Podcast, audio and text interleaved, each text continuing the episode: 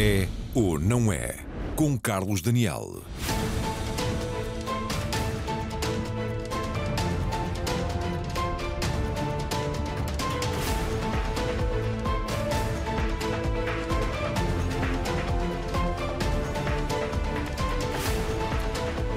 Boa noite. É num espaço que celebra a história, mas numa estrutura virada para o futuro, que assinalamos hoje um ano deste É ou Não É na RTP. Em direto do Museu Nacional dos Coches, em Lisboa, tendo em fundo os admiráveis veículos centenários que contam, pode dizer-se, uma boa parte da história do país, sobretudo dos séculos XVI ao XIX e que desde 2015 são mostrados aqui aos visitantes, junto ao Tejo e neste edifício admirável, construído propositadamente para o efeito. É mesmo o mais valioso museu de coches que existe no planeta.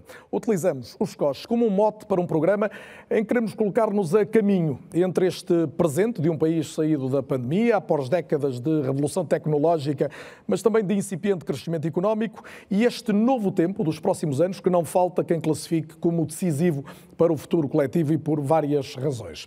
Vamos, por isso, perguntar hoje se este é ou não é o país que queremos e que podemos ter. E respondem num painel que posso considerar improvável, mas com orgulho dizer que foi possível juntar um painel de luxo esta noite na televisão pública portuguesa. Estão comigo e passo então a identificá-los. O escritor Walter Ugumem, a bióloga e diretora do Instituto de Medicina Molecular Maria Manuel Mota, o médico e presidente da SEDES Álvaro Beleza, o arquiteto João Luís Carrilho da Graça, também a atriz e influencer digital Joana Barrios, o presidente executivo da farmacêutica Bial António Portela, o músico Dino de Santiago, o advogado, que entre outras coisas estuda a desinformação, João Marecos, e ainda se vai juntar a nós a partir do Porto uma das maiores especialistas mundiais em avatares, a professora de ciências, que é também investigadora de animação facial, Verónica Orvalha, que cumprimento também. Muito boa noite a todos. Bem-vindos, é um gosto tê-los, obviamente, esta noite na RTP. Disse em off, antes do debate começar, que este é mais um programa de respostas do que de perguntas, o que, num certo sentido, me facilita a vida, posso dizer-vos, até porque a pergunta hoje é relativamente genérica para começar, é se este é ou não é o tal país que nós queremos e, e, podemos ter. E Carrilho da Graça começava por si. Boa noite e muito bem-vindo, porque li eh, há pouco que em cada projeto parte sempre dos encantos escondidos, das qualidades ocultas de cada lugar. Este nosso lugar comum ainda tem para aqui alguns encantos ocultos. Bem-vindo e boa noite. Boa noite e boa noite a todos. Uh, eu não sei onde é que leu isso. Eu normalmente não falo de coisas assim tão escondidas, porque quando chega a um sítio Eu qualquer... agora a fonte não a tenho aqui, mas... Não, mas não é grave, estou a brincar. Mas normalmente o que me interessa realmente são as qualidades que estão presentes em qualquer sítio. E é muito interessante pensar que se vai fazer uma intervenção e que depois dessa intervenção esse sítio fica melhor do que antes, o que muitas vezes pressupõe construir, outras vezes eventualmente demolir, plantar, criar umas relações diferentes entre os, os, elementos que já estão presentes e outros que se vão acrescentar. E, portanto, e acho que esse, esse balanço é, é muito interessante. E em relação ao país que somos, tem aqui algumas dessas realidades ainda para explorar? Eu acho que temos tudo. Uh, repare, nós, eu achei muito interessante este ponto de partida que nos propôs, uh, que não, não deveríamos falar nem de política nem de economia. Isso é uma espécie de. Haveremos uh, de lá chegar também, não, não, em função de é alguns quase, É quase incontornável e inevitável, mas é quase um oásis no meio da situação em que nós estamos, porque nos últimos anos só se tem praticamente falado de política e de economia. Uh, mas acho muito interessante esse desafio e se não quisermos falar disso, eu penso que as nossas, as nossas possibilidades e o nosso entusiasmo enquanto cidadãos é extremamente importante e temos atualmente um exemplo extraordinário que é o da Greta Thunberg, que sem sabermos se faz política ou se fala de economia, abre perspectivas completamente diferentes em relação àquilo que nós sabíamos como possível antes.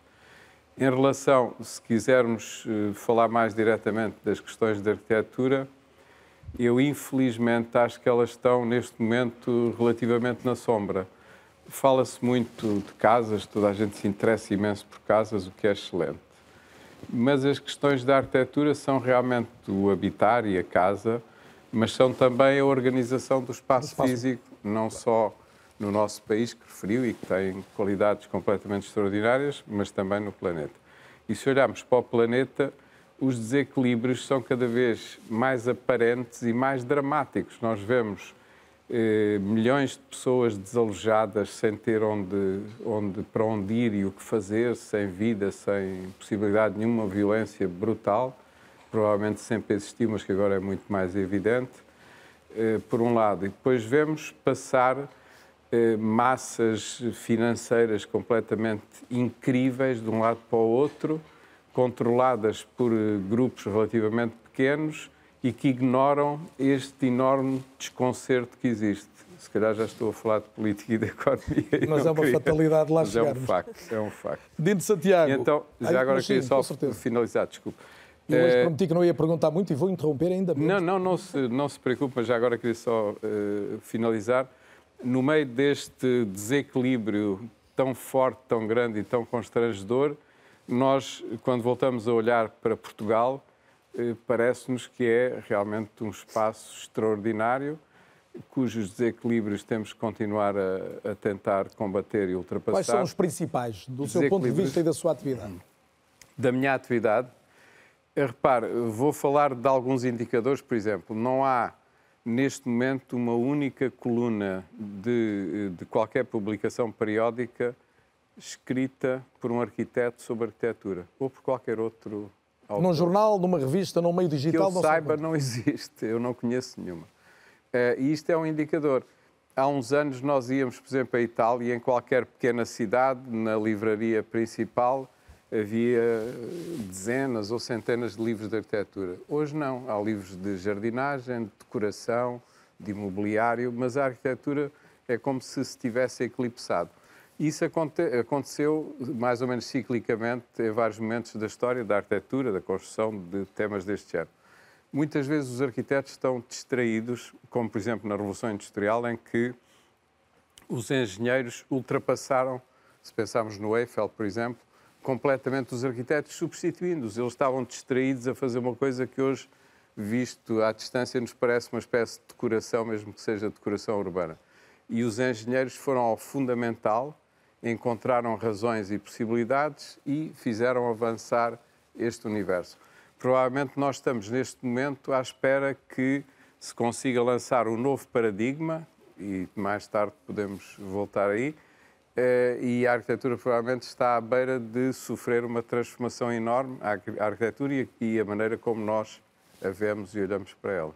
É um bom desafio que fica, até porque a ideia é olharmos a realidade hoje e projetarmos a seguir o que pode ou deve ser um, um tempo que chega. Dino Santiago, por falar em Chega, acaba de chegar de Cabo Verde, está, está a promover o seu novo álbum de originais. Também já vamos falar mais do Badiou, né? que, é, que é o nome do álbum.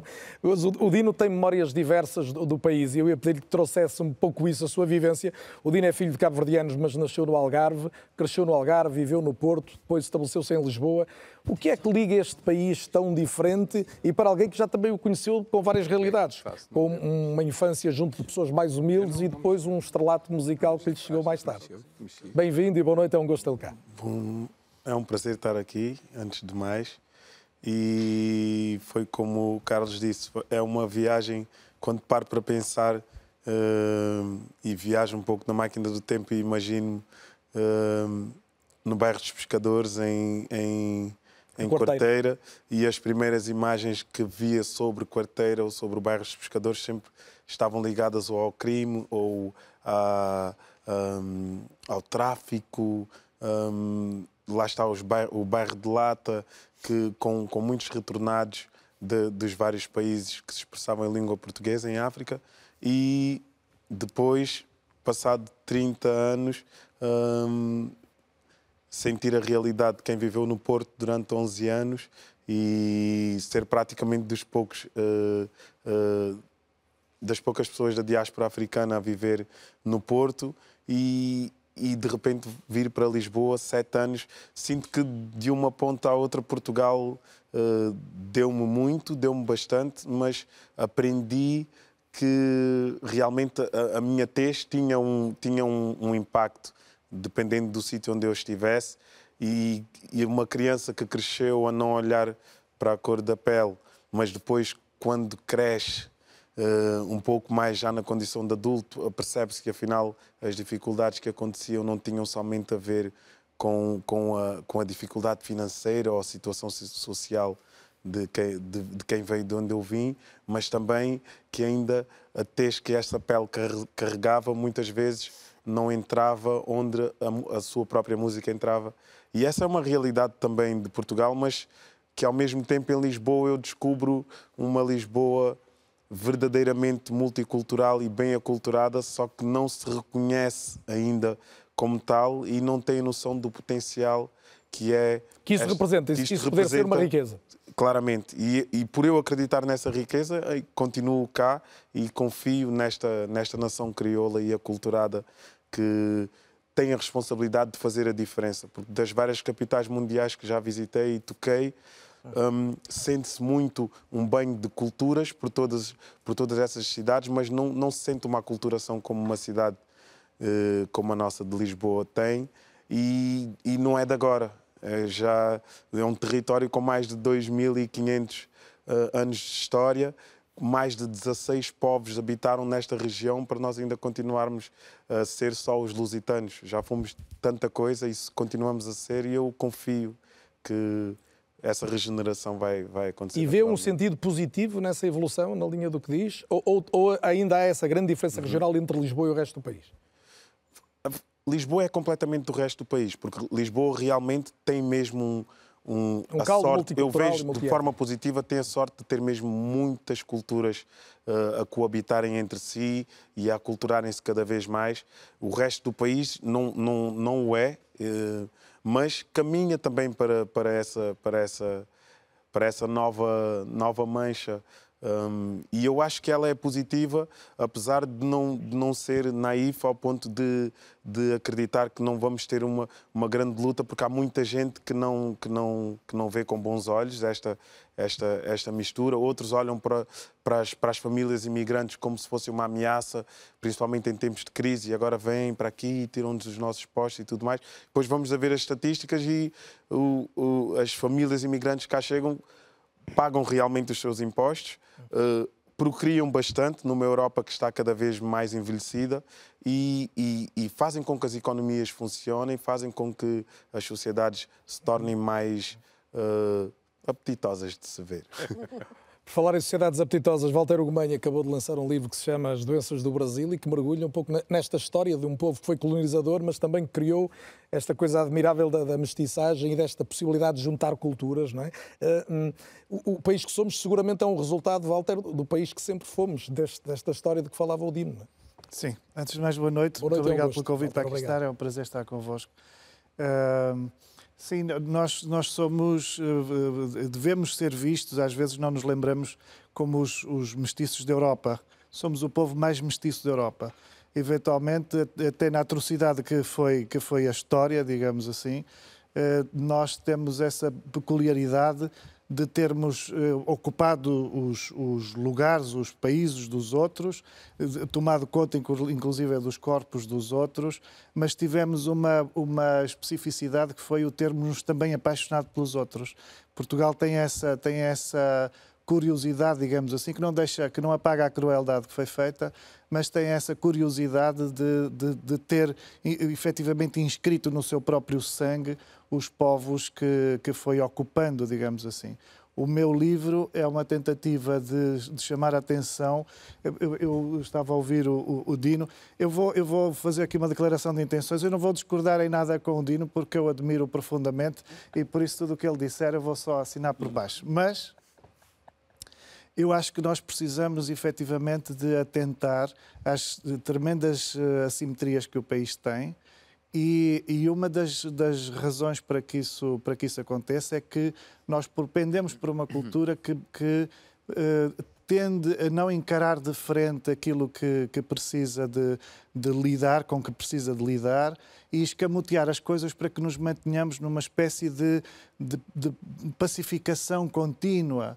Uh, existe uma tremenda um acordo máscara, tácito para um acordo tácito para não haver um incómodo que nos faz uns tremendos sobreviventes. Somos de facto um país de uma sobrevivência, de uma resiliência admirável e por isso somos belíssimos imigrantes. Saímos com com bravura e resistência admirável mas eh, fazendo com que sejamos excepcionais sobreviventes, também parece que somos um pouco instruídos para um certo fracasso. Ou seja, eh, eh, eu vejo muito o Portugal de hoje, vejo muito assim, um povo, um povo instruído para um certo fracasso, um povo que aceita um certo fracasso. Em troca desse fracasso está esta espécie de de coisa que vai perdurando, em que estamos, em que estamos mais ou menos seguros. Isto é um, é um jardim à beira-mar plantado, mas na verdade também significa que nunca fizemos, nunca, nunca lidamos verdadeiramente com as grandes fraturas que produzimos e com as grandes fraturas que estão.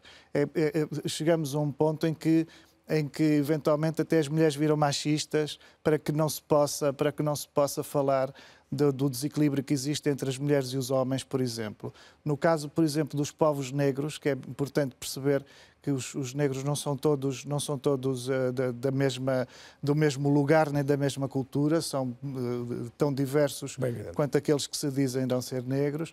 Uh, no caso dos povos negros, por exemplo, Portugal nunca produziu uma consciência, não, não, os negros não estão inscritos em lado nenhum, não existem em Lisboa, que é uma cidade que foi tão negra a, a, ao tempo do terremoto de, de 1755, estima-se que um quinto da população lisboeta fosse escravizada não é? que fosse negra escravizada.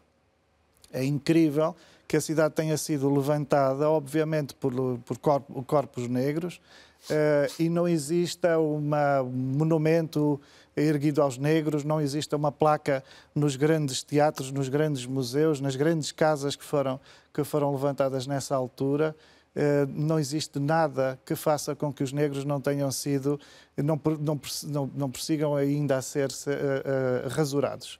Eu tinha aqui mais já uma pergunta, mas uh, vou, vou ouvir mais opiniões e tem a ver um pouco com a presença de de um escritor num debate de televisão, mas também podia dizer de uma cientista, Maria Manuel Mota, com este passo para si. Até que ponto é importante que não se fala apenas para os pares? Estava a ouvir o Walter e a pensar nisso. É importante que um escritor também possa ocupar um espaço mais popular, como é a televisão. A ciência tem aproveitado bem esta notoriedade que, por uma fatalidade resultante da pandemia, lhe foi dada ao longo do último ano e meio. Eu acho que hum, a ciência tem, tem feito o seu papel uh, de tentar esclarecer a população. Obviamente, nem sempre é fácil e é algo que também se deparou com, com, uma, com uma mensagem ou com uma eh, imagem que é muito importante a ciência no último ano e meio esteve a ser feita quase como se fosse um reality show. Ou seja, nós quase tínhamos as câmaras nos cientistas e o resultado dava bom e, e, toda a gente em casa sabia, toda a gente podia comentar, etc. E isso é algo, obviamente, extremamente perigoso porque os cientistas são treinados, e é uma parte muito importante do seu treino, para falhar, para lidar com a dúvida, saber que tem um resultado, mas esse resultado tem que ser confirmado várias vezes para ter a certeza que aquele resultado representa aquilo que quer transmitir. E esse resultado representa aquilo que quer transmitir dentro daquele contexto, naquele momento dias depois, geralmente anos depois ou, ou, tempos depois, obviamente este ano e meio foi tudo muito acelerado, mas aquela mesma mensagem num outro contexto pode significar algo diferente. E este, e este estar exposto a, a um, à população global que não, obviamente não teve esse treino, não tem que ter porque não é cientista, mas que tem uma exigência aqui, de, de, sucesso imediato. Obviamente é? criou aqui uma imensa problemática de pensar, mas ontem disse isto, agora diz aquilo, como é que isto acontece. E isto é algo que é muito importante saber explicar às pessoas, tem que ser baseado sempre na racionalidade e, portanto, a ciência tem que trazer isso, tem que trazer esse lado de nós comunicarmos e explicar às pessoas que o que a ciência traz são um factos, mas que esses factos também têm uma interpretação à luz daquilo que nós, naquele momento, conseguimos ver, conseguimos compreender. E podemos, cada vez, à medida que vamos pensando, vamos compreendendo melhor. A ciência explica o mundo que nos rodeia e todos os dias nós compreendemos melhor o mundo que nos rodeia, o contexto vai sendo diferente, vai-nos sempre entendendo cada vez melhor. E é este, é, é este apressar de que quando os factos surgem imediatamente estão para as pessoas, para todos poderem interpretar, obviamente pôs a ciência um bocadinho em xeque aqui. Uh, mas eu acho que de uma maneira geral, uh, acho que a ciência fez o seu papel, o seu papel eh, principal e que obviamente está à vista de todos é, é o resultado que teve com as vacinas e que tem um impacto incrível, porque nós estamos com muitos casos, mas os países que realmente estão vacinados acima de um certo nível têm um, um número de mortes ou de hospitalizações graves muito menores que os outros que, que estão menos vacinados. Portanto, sabemos que não são, apesar de não serem perfeitas, são realmente extraordinárias. E, portanto, mais uma vez, uh, sem dúvida que as vacinas vieram, como ao longo da nossa vida, ao longo dos últimos 110, 120 anos, as, as, as vacinas mudaram a nossa forma de estar. Nós, há 100, 120 anos, uh, quer dizer, a nossa esperança de média de vida era 40 a 50 anos menos do que é agora. Portanto, e isso foi porque isso... teve um impacto imenso na vida das pessoas. E eu acho que isso as pessoas compreendem. Claro que tivemos uh, na sociedade, não tanto em Portugal, mas na sociedade global, digamos, uma politização um pouco do que é que são os factos e como é que os interpretamos, etc. E, portanto, o, o, tudo isto foi politizado e, uns, e, e, e extremado. A ciência em Portugal ganhou alguma coisa de concreto uh, neste tempo? A ciência em Portugal, eu acho que a ciência em Portugal ganhou algo que hum, também perdeu.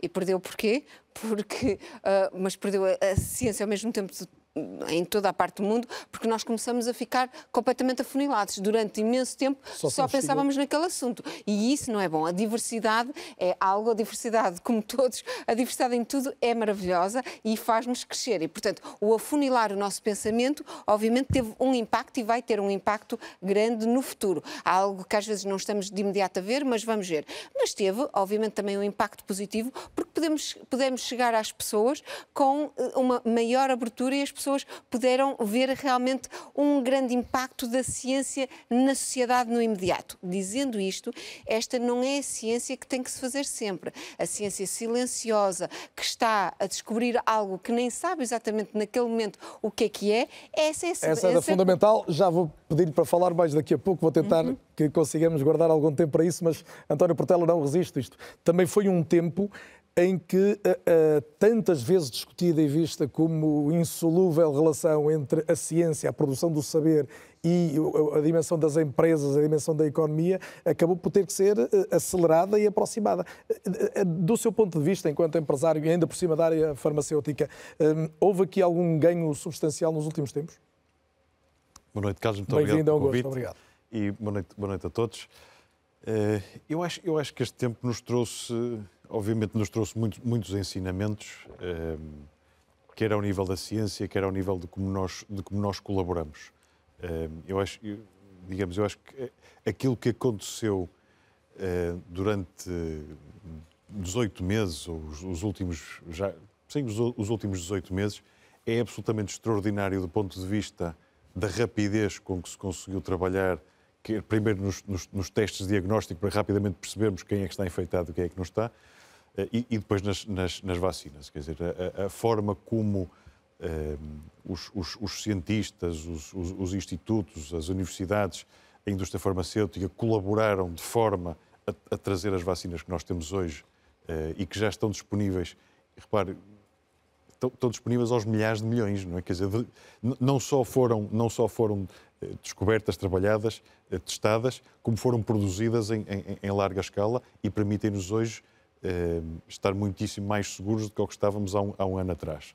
Eh, e isso, isso eu acho que, digamos, aquilo que foi possível fazer em termos de colaboração, em termos de focar-nos num objetivo e trabalhar para que esse objetivo aconteça, acho que é extraordinário. E mostra aquilo que nós realmente somos capazes quando nos focamos, quando dedicamos a, a, a, nossa, a nossa energia a pôr num sítio. Claro, eu concordo com a Maria Manuel, nós, nós não podemos todos estar focados e acho que talvez durante este período estemos todos demasiado focados no Covid, eh, em como resolver esta situação e deixamos muitas outras para trás e é preciso, e os médicos têm alertado muito para isso, que é preciso olhar para, para as Mas outras. Mas eu lembro que o António esteve cá num dos primeiros, é ou não é? Eh, sim. Estávamos no início, precisamente, da, da pandemia. Nós hoje estaremos, coletivamente, enquanto país, mais capazes de reagir a uma adversidade dessas? Retiramos de ensinamento? Eu acho que estamos, nós como país, acho que estamos claramente mais, mais capazes. Eu acho que globalmente, eh, digamos, o planeta está muito mais capaz porque percebeu que é capaz de, de, abordar estas coisas. Nós como país, quer ao nível da forma como nos mobilizamos para resolver, resolver o assunto, para vacinar as pessoas, em termos de organização, em termos de. Eh, acho que foi extraordinário aquilo que Portugal fez, eh, mas também extraordinária a forma como os portugueses responderam ao nível de vacinação que estamos hoje. Uhum. Nós somos, eu acho que ainda somos o país do mundo que tem uma maior taxa de vacinação eh, e, portanto, somos o país que nos sentimos mais protegidos. Eu tenho muita dificuldade em perceber como é que há, como é que há cidadãos e em países desenvolvidos que têm acesso à mesma informação, eh, digamos, que nós temos, e onde têm taxas de vacinação de 50%, 60%, ou, em alguns casos, de 30% ou 35%. Não é? Eh, não, não é só pôr em risco a sua vida, como é pôr em risco também a vida dos outros. Não é? Ou seja, há aqui algo que eu acho que é. E, e, nesse aspecto eu acho que os portugueses responderam de forma absolutamente extraordinária, não só a protegerem-se a si, como a protegerem aos outros. E, portanto, eu acho que nós hoje estamos muito mais preparados, estamos a perceber, um, ehm, e, e, e, mesmo, digamos, agora com esta vaga que obviamente está a afetar os países que têm, mais, uh, que têm menores taxas de vacinação, continuo a não perceber porque é que eles não, como é que eles não veem que, que, a vacinação lhes traz um benefício enorme em termos de, em termos de sociedade. João Marecos, eu tinha outra pergunta para, para o João, para começar a conversa, mas depois do que disse o António Portela, e quando o João, além de ser um, um jurista que gosta de comunicação, que está envolvido em, em, projetos até jornalísticos, como é a Mensagem de Lisboa, mas está a fazer atualmente um doutoramento sobre desinformação e saúde em Londres, há alguma explicação para elucidar as dúvidas colocadas pelo António Portela? Bem-vindo, João. Obrigado e obrigado pelo convite. Eu não sei se há uma explicação. O Carlos Daniel começou por perguntar se, se, se Portugal, se Portugal é, é, ou não é especial, e, é, ou, se, tem, se tem ou não tem uh, espaço para melhorar. Eu acho que qualquer, qualquer pessoa de qualquer país diria sempre que o seu país tem espaço para melhorar. E também qualquer pessoa de qualquer país tem sempre uma tendência para sobreestimar uh, a quantidade de coisas em que o país é especial. Uh, e, na verdade, se calhar se formos ao, ao, ao, ao detalhe, uma das coisas onde se viu que Portugal foi verdadeiramente especial, é verdadeiramente especial, foi neste momento da vacinação. Um, e eu um, vivo em Londres uh, e deparo-me com a, a, operação logística que foi montada lá para. Uh, para, para, fazer chegar as vacinas a toda a gente e foi, é, é também uma, uma, maravilha logística, uh, como, como, foi aquela que nós, que nós implementámos aqui. Mas, por exemplo, em Londres a taxa de vacinação é 60%. Uh, ah, podemos ter a melhor logística do mundo que se as pessoas não estiverem disponíveis para se vacinar, uh, não funciona. E eu não consigo explicar porque é que em Portugal tivemos, tanta, tivemos tanta adesão posso querer procurar aqui uma explicação benevolente de que somos um povo especialmente iluminado e especialmente preocupado em proteger-se, Posso procurar uma, uma, o contrário disto, que é, no fundo, dizer somos um povo com pouco espírito crítico, tão pouco espírito crítico que nem sequer questionamos se devíamos ou não devíamos vacinar-nos. Uh, provavelmente a, a, verdade estará a algures entre isto, mas eu acho que em Portugal, por um lado, temos alguma facilidade em juntarmos-nos para fazermos algo coletivamente, quer seja a coisa mais bacoca como pôr uh, bandeiras de Portugal uh, à porta durante o Euro 2004, como sairmos todos em massa para nos irmos vacinar, há essa capacidade de nos entusiasmarmos coletivamente com algo que sentimos que nos une. Talvez esteja aí a resposta, mais do que nos níveis de educação, que na verdade não, não, não estamos acima dos outros países, mais do que nos níveis de conhecimento científico, que não, que não, são, que não são superiores, provavelmente estará aí nessa capacidade de nos entusiasmarmos e provavelmente também na vontade de recuperarmos aquela normalidade que nos tiraram. Eu tenho mais perguntas hum, sobre como é que a dita geração mais bem preparada percepciona o país, não me vou esquecer, mas eh, depois de ter ouvido o João, fico com vontade de perguntar à Verónica Orvalho, já disse no início do programa, a Verónica é atualmente professora da Faculdade de Ciências do Porto, mas é especializada no campo da computação gráfica, eh, animação facial, é considerada mesmo uma das maiores especialistas mundiais na questão dos avatares. Eh, Verónica, antes de mais, bem-vinda, e antes de me dizer o que é que está a mudar nesse admirável mundo com que trabalha todos os dias, diga-me porque é que escolheu escolheu Portugal, e vale a pena dizer isto, a Verónica nasceu na Argentina, mas é filha de pai português, porque é que escolheu Portugal para lançar o seu projeto de vida, tanto familiar como profissional? Pronto, obrigadíssima pelo convite. É um gosto. Eu fiz o meu doutoramento na Universidade de Barcelona e depois tive um convite muito especial uh, por um professor do Instituto de Telecomunicações para vir ao Porto a montar um grupo de gráficos e tentar pôr Portugal no mapa na área de criação de personagens 3D eh, dentro da indústria do entretenimento e essa foi a razão mais técnica que me trouxe a Portugal, fora o facto de que tínhamos tido, acabava de ter um filho e queríamos que cresça perto da família. E já Isso. conseguiu pôr Portugal no mapa da, da animação em 3D? Eu acho que sim, ou seja, desde que acabei o doutoramento, uh, formo parte do, das conferências mais grandes a nível de gráficos como o SIGGRAPH e uh, participo na Game Developers Conference e conseguimos fazer projetos internacionais com empresas como a Sony, a Microsoft e os algoritmos que eu desenvolvi na altura no meu doutoramento foram utilizados, por exemplo, em todas as personagens de, Simpsons eh, na, Universal, na Universal Studios e montamos um grupo de investigação eh, durante 10 anos, mais ou menos com 20 investigadores, doutorados, mestrados, aqui no Porto, eh, a desenvolver tecnologia financiada pela União Europeia eh, e a trabalhar com parceiros internacionais dentro, dentro da, da Europa para uh, não só desenvolver novas técnicas para criar humanos digitais para a indústria do entretenimento, mas pouco a pouco para descobrir que essa tecnologia que era para a área do entretenimento podia mudar à, à vida das pessoas. Uh... Mas também é a partir daí, Verónica, eu não resisto, que, que a tecnologia se torna mais controversa, não é? Portanto, a área do entretenimento nós entendemos, videogames, cinema, depois uh, mudar a vida das pessoas para melhor em que sentido? Quer dar-nos exemplos concretos, porque depois levanta as outras questões sobre esta representação virtual de nós próprios, não é? Exatamente, exatamente. Pronto, em, exatamente no ano 2011 eu fiz um projeto super bonito que era na área do autismo, onde ajudávamos a crianças a melhorar a forma como elas se comunicavam a partir de desenhar expressões faciais em modelos 3D. E para mim esse foi o, o momento e o ano que mudou a forma em como eu fazia a investigação, porque de repente, de repente descobri que uma coisa que era mesmo para a indústria do entretenimento poderia servir como uma nova forma de comunicar-se, onde as crianças com os pais poderiam comunicar-se a partir de modelos 3D, de avatares, sim? E, e esse abriu-me um mundo para começar a pensar, ok, no futuro, como será que as pessoas vão poder comunicar-se num entorno digital? Eu garanto Sim. que tenho mais perguntas sobre isso, mas Verónica, só para fechar esta primeira parte da, da, conversa consigo, é possível fazer este tipo de investigação de ponta e com o sucesso que está a conseguir em Portugal com alguma facilidade? É uma pergunta muito importante e difícil de responder. Nós dentro da equipa temos somos 27 pessoas, 20 são engenheiros e technical directors. A maior parte da equipe hoje em dia ainda está em Portugal, a nível de engenheiros e artistas, mas cada vez fica mais difícil a contratação de pessoas com muita, muita experiência um, aqui em Portugal, porque temos que treinar mais pessoas, não é? Muito bem. Uh, Álvaro Beleza, médico, já o disse, presidente da SEDES, uma instituição social, de origem social com mais de 50 anos, às vezes não nos lembramos disso, a SEDES nasceu ainda no tempo do, do, antigo regime e não tem deixado de dar contributos nas mais diversas áreas para, para desde logo as políticas públicas do país.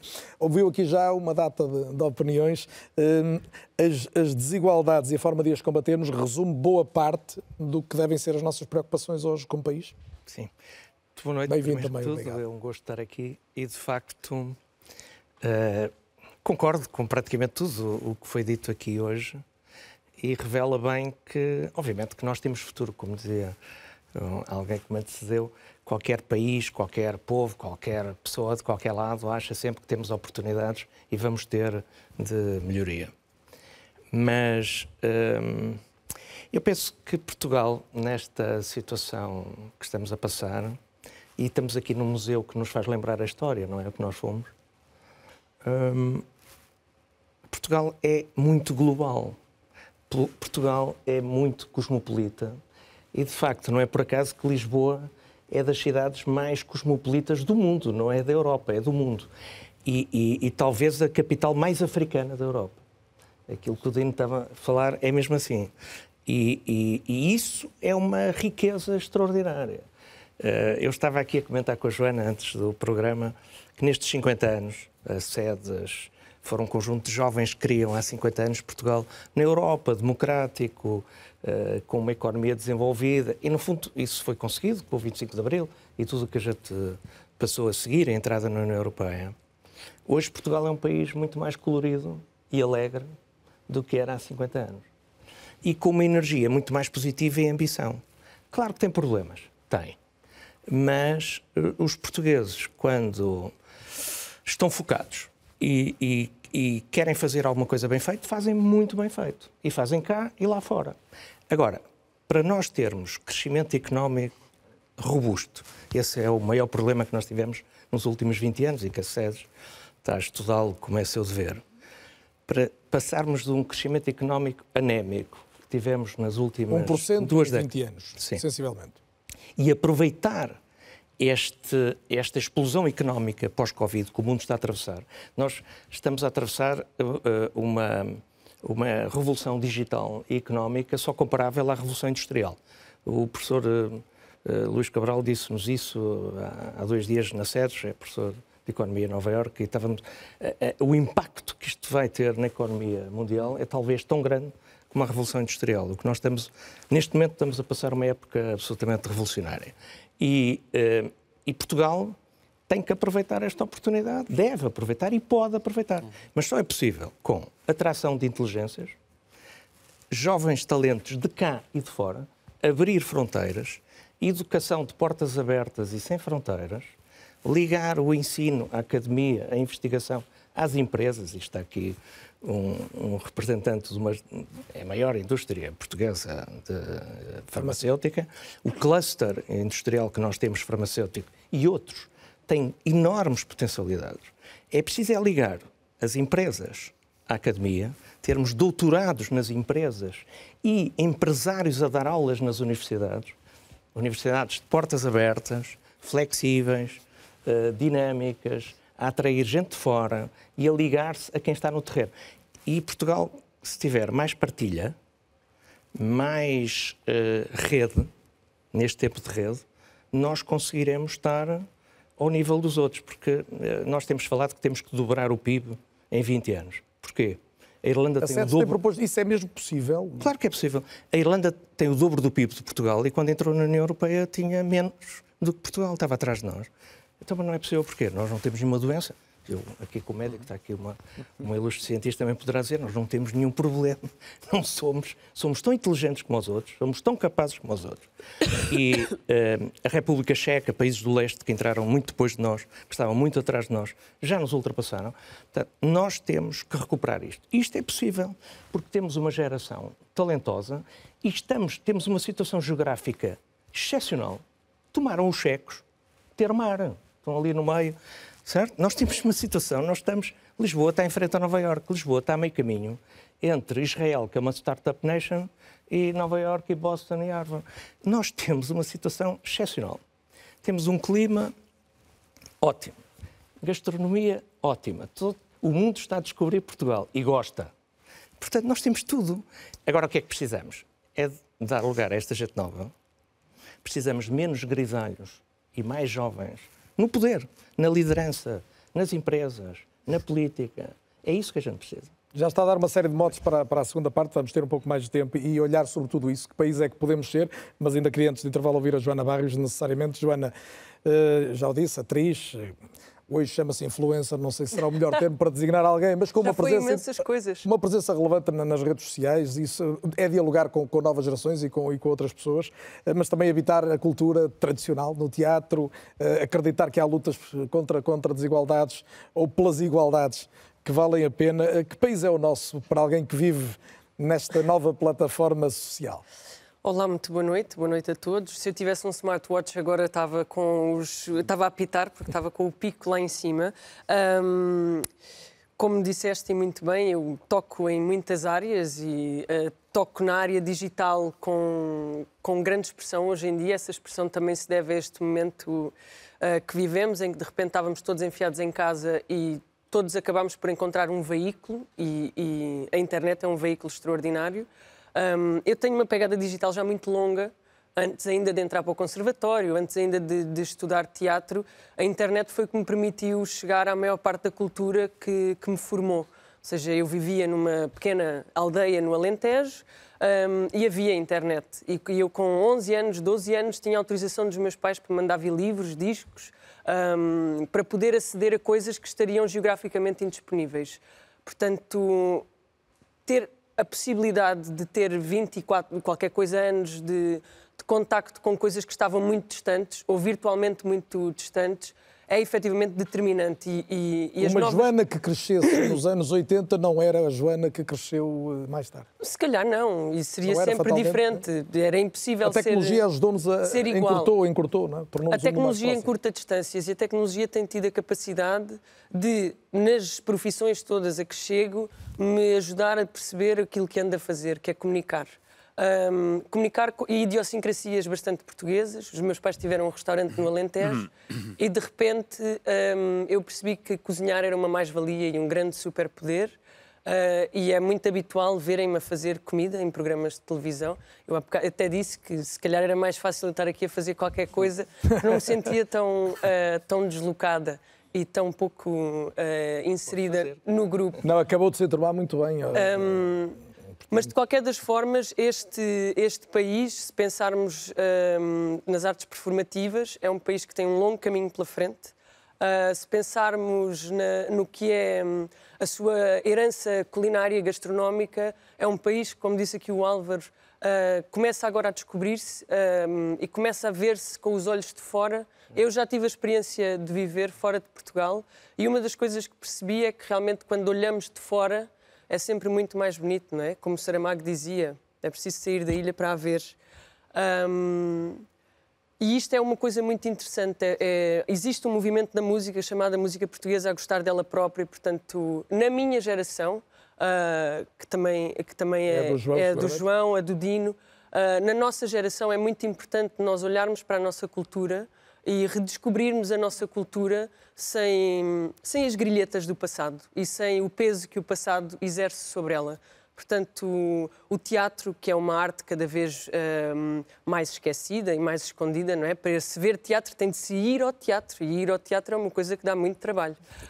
Um, e ainda fazer... não é com o Avatar que lá vamos, embora possamos não. falar disso a seguir.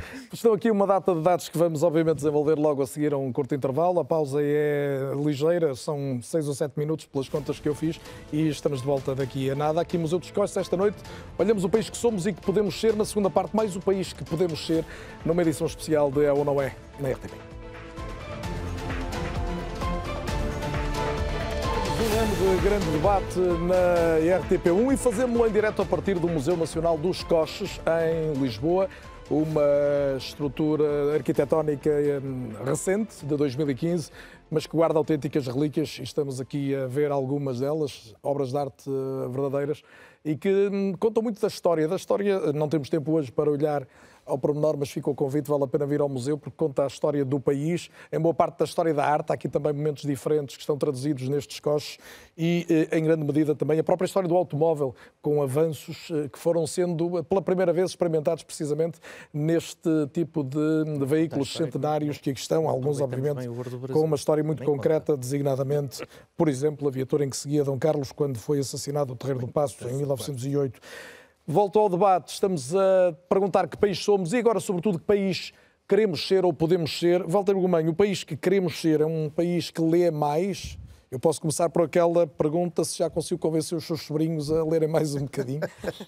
Talvez, até porque eles foram crescendo, foram ganhando consciência de que eh, até era uma vergonha quando as pessoas lhes perguntam sobre os livros do tio, eles não saberem muito bem o que está em causa. E por isso acho que começaram, alguns pelo menos já, já começaram a ler mais mas, mas sim, eu, eu estou convencido uh, de, que as, de que os países uh, fortes, as nações fortes, se fazem a partir dos grandes textos e das grandes leituras. É um, é um pouco impossível esperarmos que um, um povo uh, perdure e se estruture se não tiver consciência de si mesmo, se não se meditar, se não se estudar a si mesmo. E há, há, eu até aconselho vivamente que leiam um livro chamado O Infinito num Junco, de uma senhora espanhola chamada Irene Valerro, que esteve há pouco tempo em Portugal.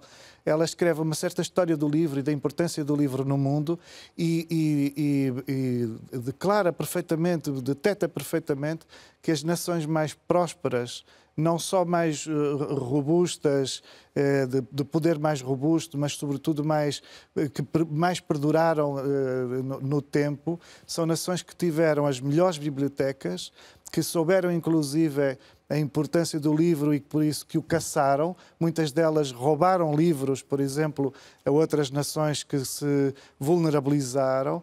E, e, e, a partir dessa, dessa existência, desses acervos do pensamento, digamos assim, ela comprova, ela verifica que efetivamente as nações eh, são, são mais saudáveis, se quisermos, são mais saudáveis a partir da leitura e da, e da consciência. E é fatal esta oposição entre o livro e o ecrã, esta cultura do ecrã em que vivemos? Não diria, não diria que é fatal. Eu, eu acho que, enfim, eu, eu, eu sou um bicho antigo, estou acostumado ao papel e recuso-me, e recuso-me não consigo, não consigo, o meu cérebro não está preparado para levar a sério um texto que eu leia, um, sobretudo um, um texto longo que eu leia no ecrã. Mas eu acho que é inevitável que, que vamos, que, que, que a humanidade progrida para que tudo aconteça dessa forma. Por isso, os livros vão ser frios, não é? vão, ser, vão ser todos. E é das coisas que falta ao país, que se leia mais. Não diria que, que, que, seja imediatamente. O acesso ao livro, sim. Eu acho que nunca vamos convencer uma geração a ler se a geração não estiver diante dos livros, se os livros não estiverem dentro de casa.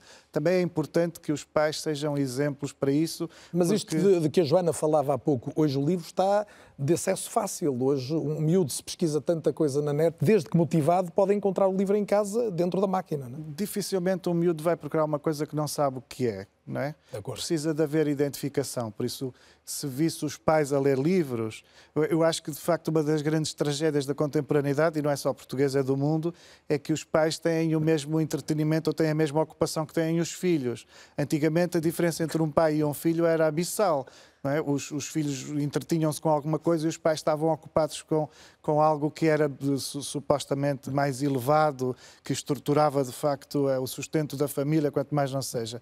E hoje os pais, e já a minha geração, estou com 50 anos, eu vejo as, as pessoas de 50 anos a ocuparem os seus tempos livres com exatamente com os mesmos gadgets, eventualmente até os mesmos jogos com que os seus filhos ocupam o seu tempo. Por isso é um bocadinho, um bocadinho impossível esperarmos que os miúdos leiam se os pais também tiverem essa, se tiverem uma certa alergia aos livros, não é? Carrilho da Graça, quando se fala em leituras de um país, de um povo que quer que alguma coisa perdure, a arquitetura uhum. é seguramente uma forma de ler e, sobretudo, fazer perdurar, não é?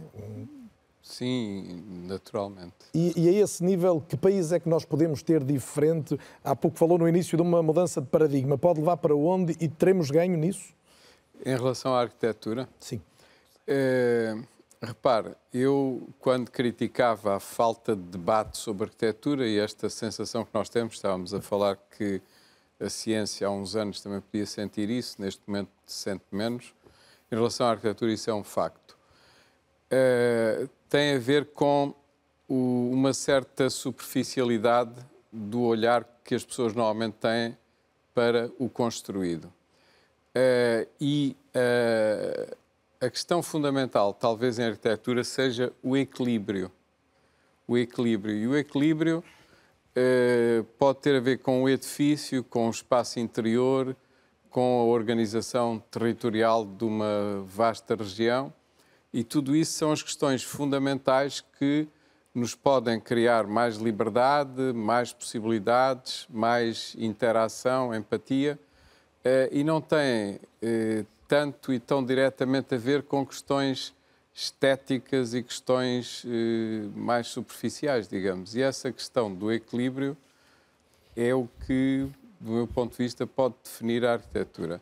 E essa mudança de paradigma tem a ver com a possibilidade de nós cruzarmos eh, as questões da energia, do clima, eh, da, da, da, térmica, todos os, todos os assuntos que eh, se reúnem e convergem para a criação de espaços físicos habitados de, da mais elevada qualidade, Uh, e isso vai, quando for tudo cruzado progressivamente, há sempre tentativas, mas são muito parcelares, vai produzir certamente um tipo de edifícios e de possibilidades completamente diferente. E pode, pode a minha observação ser do, do leigo absoluto e até despropositada, mas seguramente me vai corrigir se, se assim for. Mas há aqui duas dimensões, e hoje, falar em equilíbrio, eh, que me ocorre imediatamente. Uma tem a ver com esta, obviamente, a pressão urbanística que se sente sobre as cidades, designadamente a, a transformação, no fundo, eh, dos focos habitacionais em alojamento local, e, por outro lado, a transição exigida para uma forma de organização e de mobilidade mais, mais verde e mais amiga do ambiente. São, são dois pontos eh, críticos para os tempos que aí vêm? Repare, eh, são eh, ligeiramente laterais em relação à arquitetura. Ou seja, a questão do alojamento local é uma forma de ocupação de edifícios, apartamentos, eh, situações que já, já existiam. Claro. Uh, em relação à questão do, dos verdes e da, e da mobilidade, isso é um pouco mais eh, fundamental, mas tem a ver com essa tal convergência de uma série de áreas e disciplinas e conhecimentos que hão de produzir situações completamente novas que nós, neste momento, podemos ter ainda dificuldade em antecipar, mas que têm a ver com aquilo que normalmente se chama sustentabilidade, eh, possibilidade de, de, de, de continuidade ecológica no tempo, num espaço que nós estamos a ver que é relativamente finito e que tem recursos que têm que ser bem utilizados. João Marecos, este é ou não é o país que podemos ter? E qual é que queremos?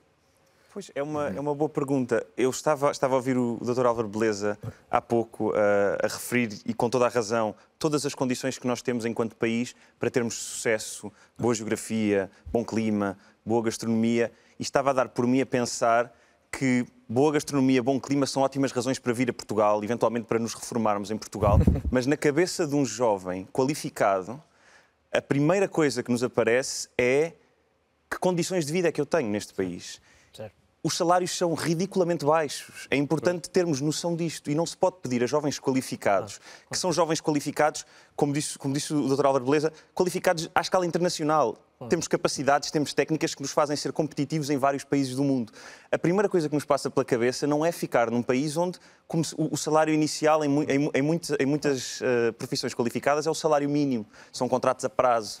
É viver depois nessas condições num mercado uh, habitacional. Falta resolver a equação o país que dá condições de formação, mas que depois limita totalmente o Mas é que esse é o ponto central, é o... na verdade. Esse é o ponto central. É como é que, quando falamos em reter talento, ou quando falamos em fazer regressar talento, é que tipo de condições é que damos é a estas pessoas que são qualificadas, que podem fazer a sua vida noutros sítios, para ficarem.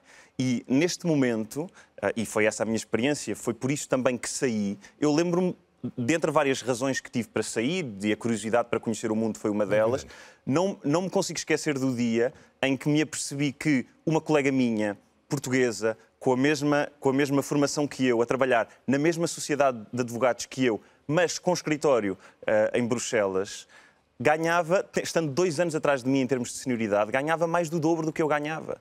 E essa realização de que uh, eu quero construir uma vida, quero poupar, quero ter uma casa, quero construir família, para conseguir fazer isso tudo, eu tenho que ter condições que neste momento não consigo ter em Portugal, mesmo numa profissão como é o caso da minha, onde ganhava bem mais do que a média. Mesmo nesse caso, a, sensação de que estamos a perder uma oportunidade por não estarmos noutros, noutro país mais competitivo é, é, muito grande. E a verdade é que eu, eu quero voltar, e quero voltar por todas essas razões e quero voltar porque acredito que Portugal tem mais para dar e que temos que voltar efetivamente se queremos que ele dê mais, mas não podemos exigir a jovens que estão a construir a sua, a sua família, a sua vida, que fiquem num país onde se sai de casa aos 30 anos. Que fiquem num país onde depois de sair de casa aos 30 anos temos que ir viver com amigos porque não temos dinheiro para, para arrendar uma casa sozinhos ou sequer para comprar uma casa. E, portanto, tudo isto são fatores que fazem com que esta geração super qualificada, que nos orgulha, que vai lá para fora e que compete e supera os seus pares, não consiga ficar em Portugal. Não lhe é exigível que fique em Portugal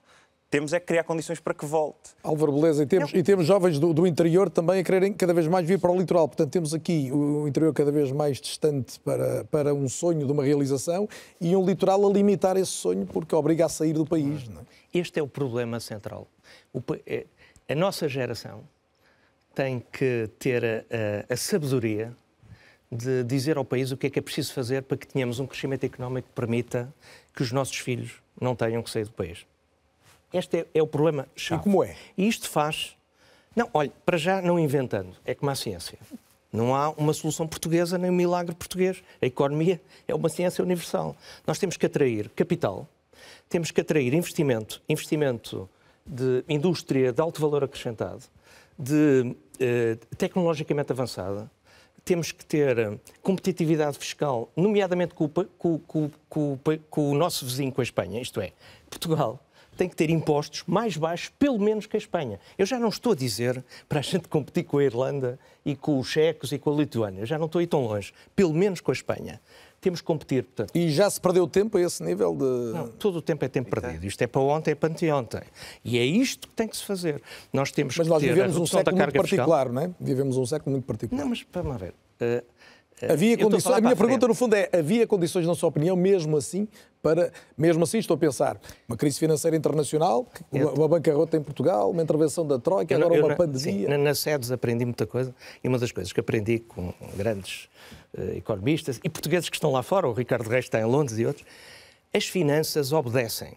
Quem manda tem que ser a economia. Nós temos um país que desde o Dr. Salazar, o Ministro das Finanças é quem manda. É um país pobre, quase sempre em bancarrota, de bancarrota em bancarrota e sempre a contar os tostões. Nós temos que furar este ciclo e temos que ter condições para ter crescimento económico a sério. E isso é possível pondo eh, as inteligências que estão cá e as que vêm para cá e que a gente possa atrair, o capital estrangeiro, até porque nós, infelizmente, uh, temos pouco capital e, destruíram-se alguns grupos económicos e, e, financeiros. Portanto, nós temos que ter essa capacidade e está tudo diagnosticado e dito. É preciso é fazê-lo. Claro que isto implica, com a, a, a esta revolução digital, que é também uma oportunidade, a tal reforma do Estado.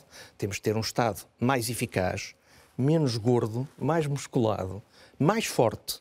Nós temos que ter funcionários públicos dignos, com carreiras dignas, não é preciso, porque não, não tem que ser preciso ir a escritórios de advogados para fazer pareceres da torta e direito. Temos que ter meritocracia no sistema. As nomeações políticas têm que ficar só ao nível de gabinetes e não vir por aí abaixo. Nós temos que fazer muita coisa.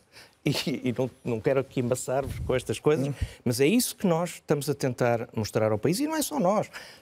Nós, a Fundação José Manuel dos Santos, vários think tanks em Portugal têm feito isso. A SEDES faz a sua parte.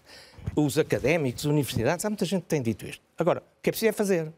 É, passar da, da conversa para fazer. E, e fazer todos. Vamos ver. Isto vai para além da ideologia e da. Tem que se encontrar uh, pontos em comum entre vários, porque todos têm alguma razão. E os partidos e quem anda não.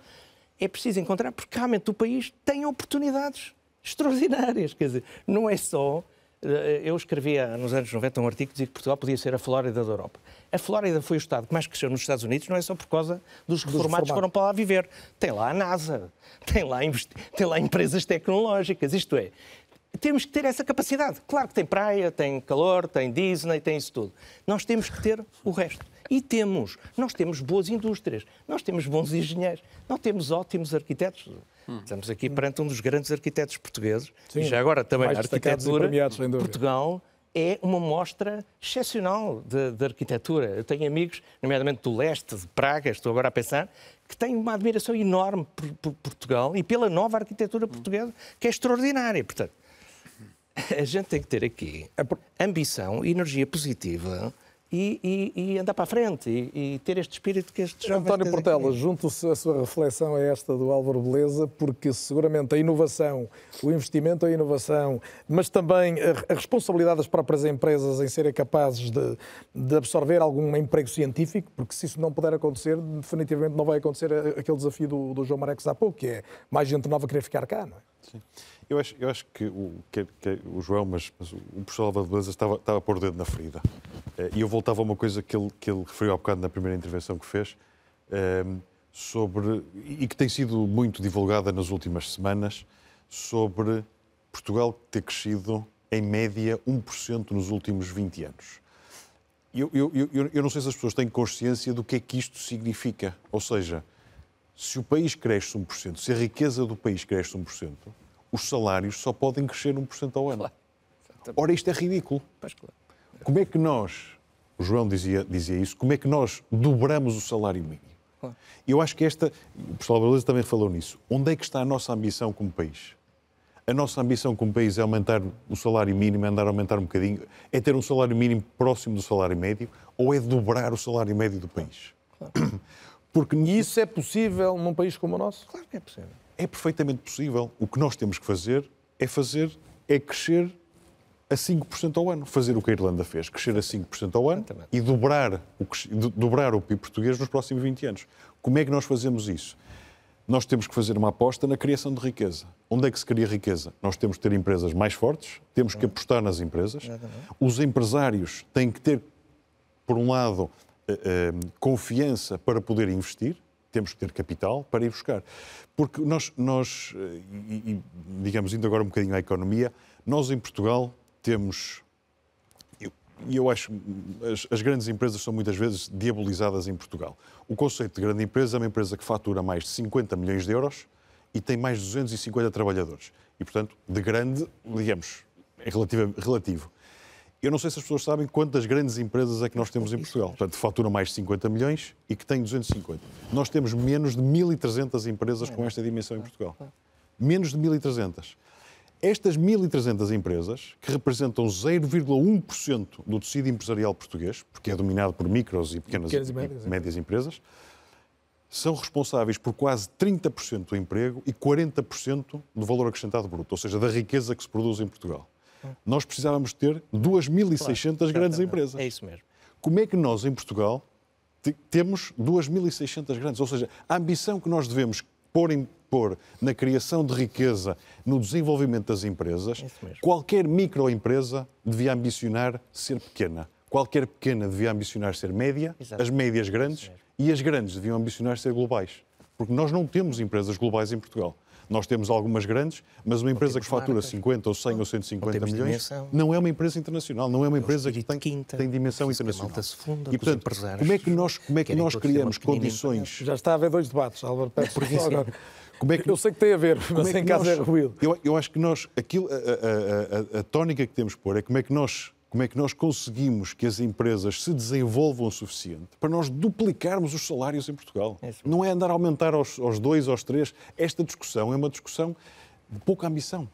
Como é que nós pomos ambição é. para termos isso? Porque só se nós dobrarmos os salários, há bocadinho Joana falava de o teatro, que as pessoas não vão ao teatro, não vão aos concertos. Se as pessoas ganharem o salário mínimo, não podem ir claro. ao teatro, não têm dinheiro para ir ao teatro. Claro. Nós precisamos de dobrar. Portanto, nós precisamos de criar condições para que as empresas se desenvolvam e tenham capacidade de juntar a isso a inovação, o valor acrescentado, e aí eu dou um exemplo que acho que é um exemplo paradigmático e é tradicional em Portugal, o setor do calçado. O setor do calçado, que vendia há 15 anos atrás, vendia sapatos, digamos, ao preço quase de custo, competia por, por, por baixos salários. Sem marca. Claro. Sem marca. O que é que fez? Juntou inovação, juntou design, juntou marca. E hoje o que é que temos? Temos que Portugal tem o preço médio, o segundo preço médio mais alto do mundo nos sapatos. Como é que conseguiu isso? Porque foi capaz de juntar tecnologia, teve que ir buscar gente formada e qualificada para fazer isso. Como é que nós temos esta geração? Como é que nós podemos nesta geração que é de longe a geração mais qualificada, demos um salto enorme nos últimos 30 anos. Como é que nós trazemos esta geração para a empresa, para as empresas, para elas nos ajudarem a criar valor nos produtos e nos serviços? E não haver fuga de cérebro, João fez-me um sinal? Era só, só mesmo um, um, dado que li antes de, vir, antes de vir para aqui que me chocou.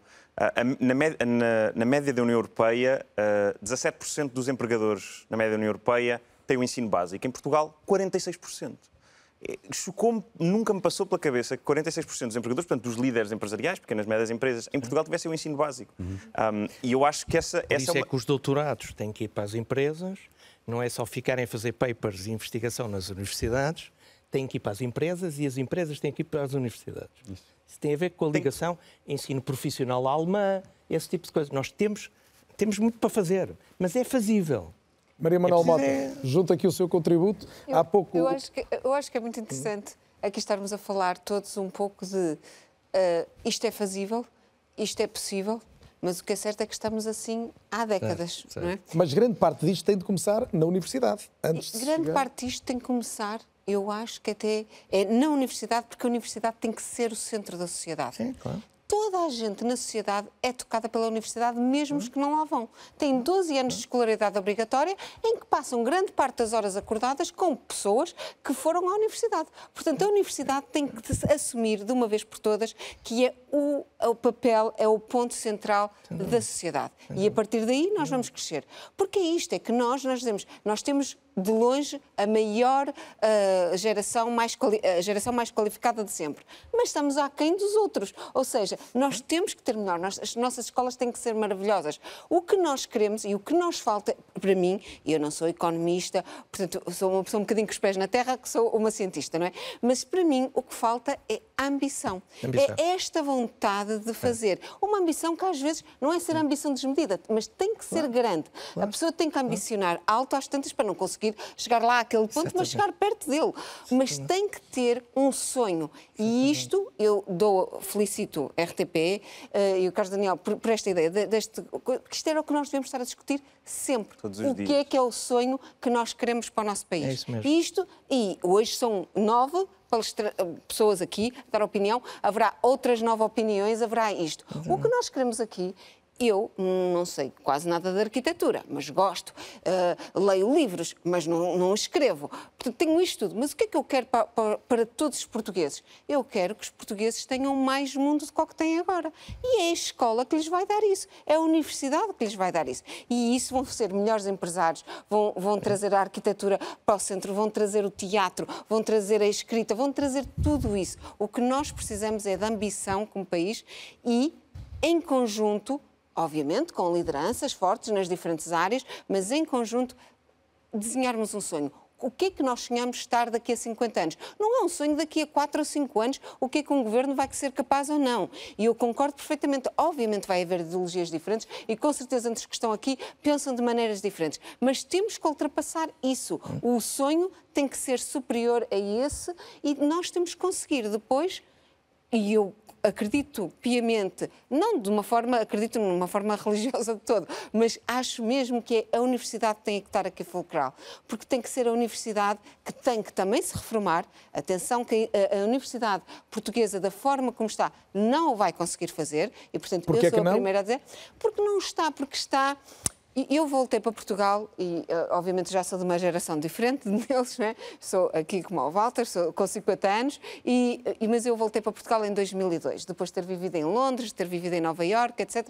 Voltei para Portugal. E, na altura, em ciência, era super entusiasmante. Eu podia ter ficado em Nova Iorque, podia ter ficado em Boston e tinha oportunidades. E quando vim, passe... Ah, houve muitos colegas uh, de fora que me disseram: és maluca, isso é um suicídio científico. E eu tenho que dizer com toda a franqueza: eu vivi os melhores anos da minha vida aqui mesmo em termos científicos, porque era, estávamos todos a voltar, os recursos sempre foram limitados, mesmo nos chamados tempos das vacas gordas, os recursos eram limitados, mas todos sabíamos que todos tinham que vencer. Havia, claro, caça por competição. Então perdeu-se terreno nos últimos anos. Eu acho que se estagnou não, deixou de haver ambição. Aquele, aquele borbulhar que tínhamos, nós temos que ter ambição, temos que sonhar. E temos que ter programas destes, não é uma vez por ano, nem uma vez dez anos. Estou cá todas as semanas. Não, mas é já podemos o futuro. batizar um programa, já, já, podemos dar uma ideia ao Carlos mas, Daniel para mas, ter outro nome. Mas é discutir Ambição Portugal. É discutir o futuro, não estar sempre a é conversar fácil. sobre a espuma dos dias.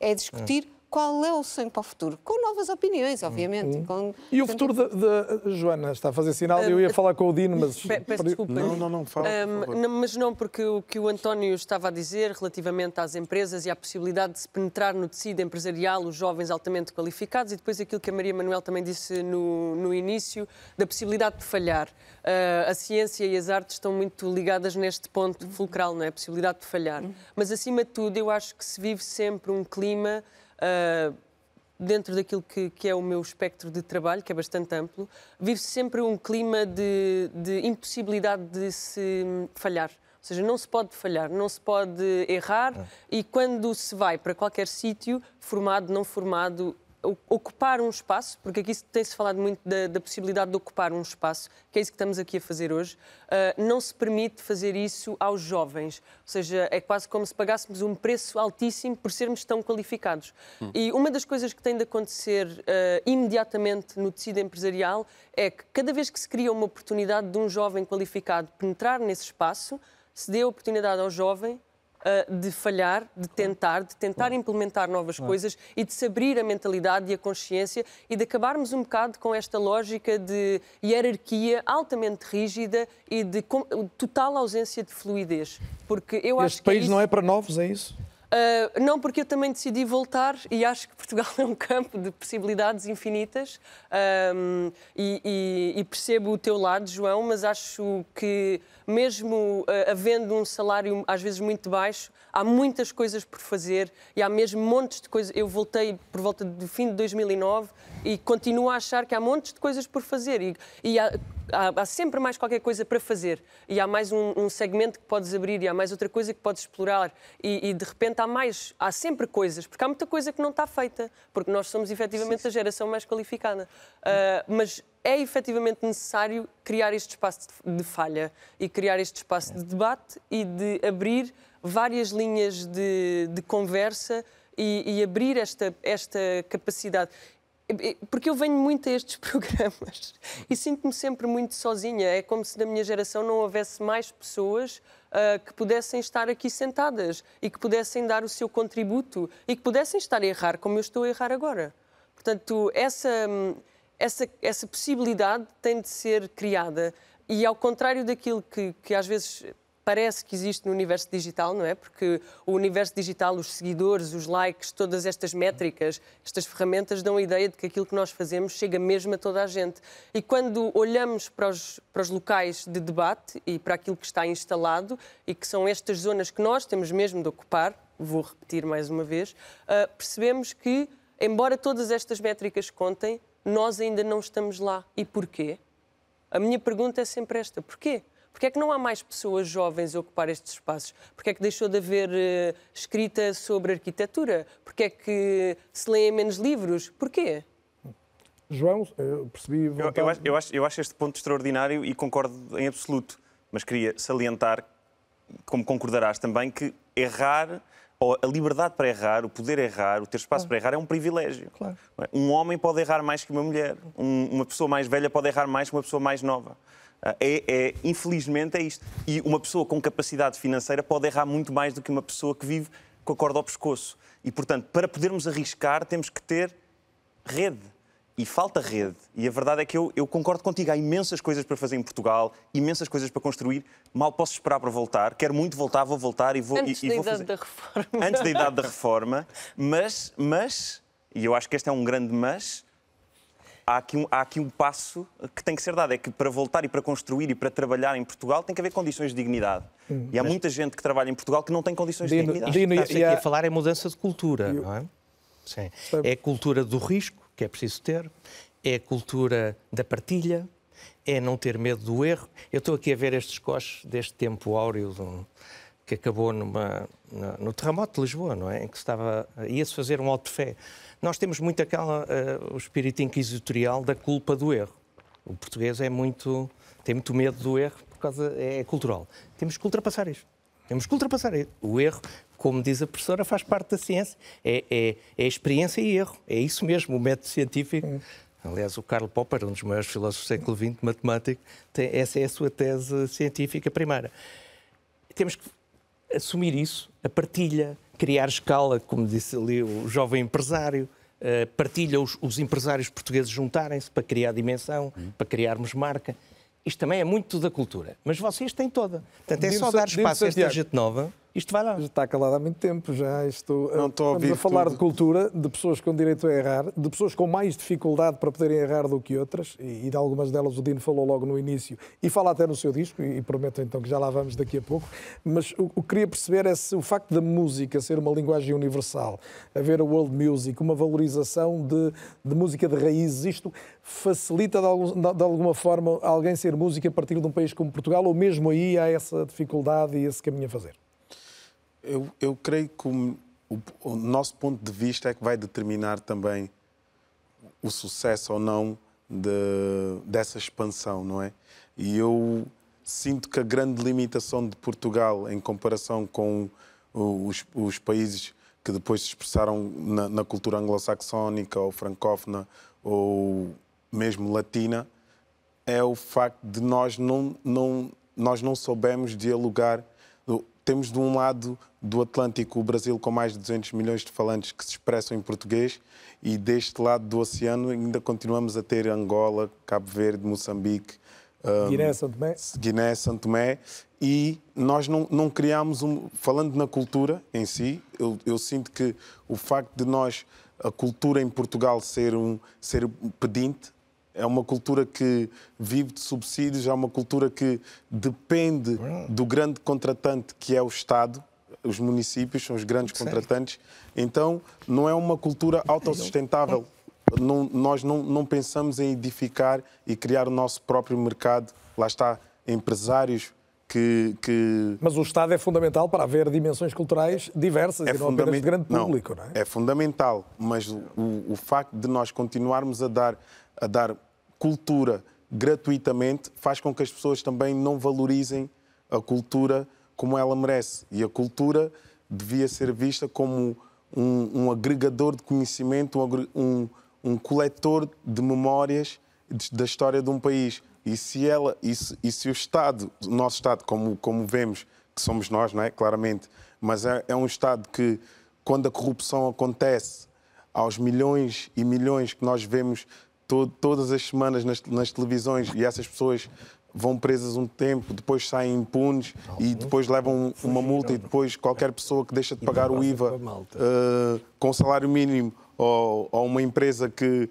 que, que, lá está, uma, uma, uma, pequena ou média empresa que falha com o IVA, multas uh, gigantescas e, e, nós andamos assim ao Deus dará depois a assistir lá está na nossa televisão, a essa desigualdade que vai acontecer, onde, onde quem tem bastante pode errar, lá está, tem o privilégio de poder falhar e mesmo assim é perdoado, e quem está só à procura de encontrar o seu lugar ao sol eh, não tem margem para, para errar. E eu acredito mesmo que, olhando para a cultura, nós, como agentes culturais, devemos ter a capacidade de, realmente de olhar para nós como empreendedores e formarmos as nossas empresas com foco nesse mercado. Uma boa forma de fazer essa internacionalização é realmente criar esse mercado afro-português, uh, um... Fala-se tantas vezes disso. Eu, eu, fiz um programa há não muito tempo aqui sobre a, a língua portuguesa, com uhum. participações de artistas uh, uh, que falam português em África, mas que também cantam na, nas sim, línguas sim. locais, uh, com o Brasil, e, e, de repente falamos sempre disso e, e, parece que nunca se avança muito. Há uma razão que explica? Eu, o que eu sinto, na, na, na verdade, é que o facto há um, há um, há um grande estigma histórico que limita realmente um, um verdadeiro diálogo com, com Portugal. Eu acredito que Portugal e a cidade de Lisboa, principalmente, deveria ser o epicentro dessa narrativa que um dia serviu para destruir muitas histórias, construir um novo, um novo legado. E, e, é, e é esse legado e essa responsabilidade de, de ser o único canto em que tem realmente todas essas culturas a, a viverem cá e a coabitarem. Então, iniciar então esse novo diálogo em que realmente esses países não são explorados, mas sim são aproveitados. E, e vêm também, mas tem que ser recíproco, não pode ser unilateral. E, e para terminar esse, essa unilateralidade, tem que realmente haver uma consciência real de que queremos avançar nesse sentido. E eu, eu sinto que ainda não há essa consciência real em querer se avançar nesse, nesse, nesse Walter Gumain, peço aqui uma ajuda porque como é que se tem sucesso no Brasil quando andamos a discutir acordos ortográficos para tentar harmonizar a língua, quando temos medo de que os nossos miúdos passem a falar qualquer coisa mais parecida com o português do Brasil e de repente temos escritores como o Walter que têm imensos leitores no Brasil, têm sucesso, que são reconhecidos, são convidados recorrentemente. Como é que se quebra esta barreira? É só na literatura, não é possível, por exemplo, na música chegarmos mais?